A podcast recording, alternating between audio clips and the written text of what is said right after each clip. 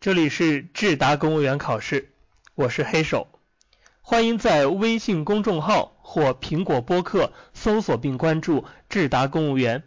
也可订阅荔枝 FM 幺六七八八五八频道，收听更多精彩内容。今天与大家分享的是一道人际关系题型。你是某火灾事故调查小组成员，在调查火灾起因的过程中，突然接到父亲生病入院的电话，你怎么办？对火灾原因的调查，既是对受灾群众的安抚和对群众知情权的保障，也是吸取教训、防止灾害再次发生的必要手段。在调查过程中，父亲生病住院，我会本着工作第一的原则，做好以下处理。首先，如果受调查时限、专业技能、人力物力的影响，我的工作无法替代的话，我会联系亲朋好友，妥善照顾我的父亲，并整理好自己的情绪，迅速投入到工作中来，以求尽快保质保量完成任务，回到父亲身边尽孝。其次，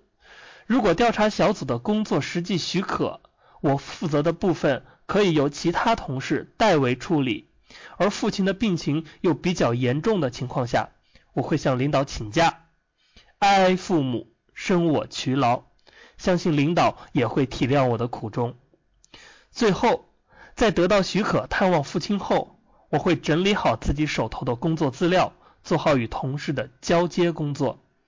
照顾父亲的过程中，我也会保持手机二十四小时开机，确保与调查小组的通讯通畅，及时处理有关情况。待父亲病情好转后，我也会重新投入到工作中来，以加倍的努力去完成领导和人民的重托。父母生我养我，人民教我育我。古人常说忠孝不能两全，其实无论如何选择都是感恩。都是报答，但是作为一名公务员，我更清醒地认识到责任的重大，更能够明辨小孝和大孝的区别。我会在忠于职守、不负使命的基础上，践行好孝这一中华民族的传统美德。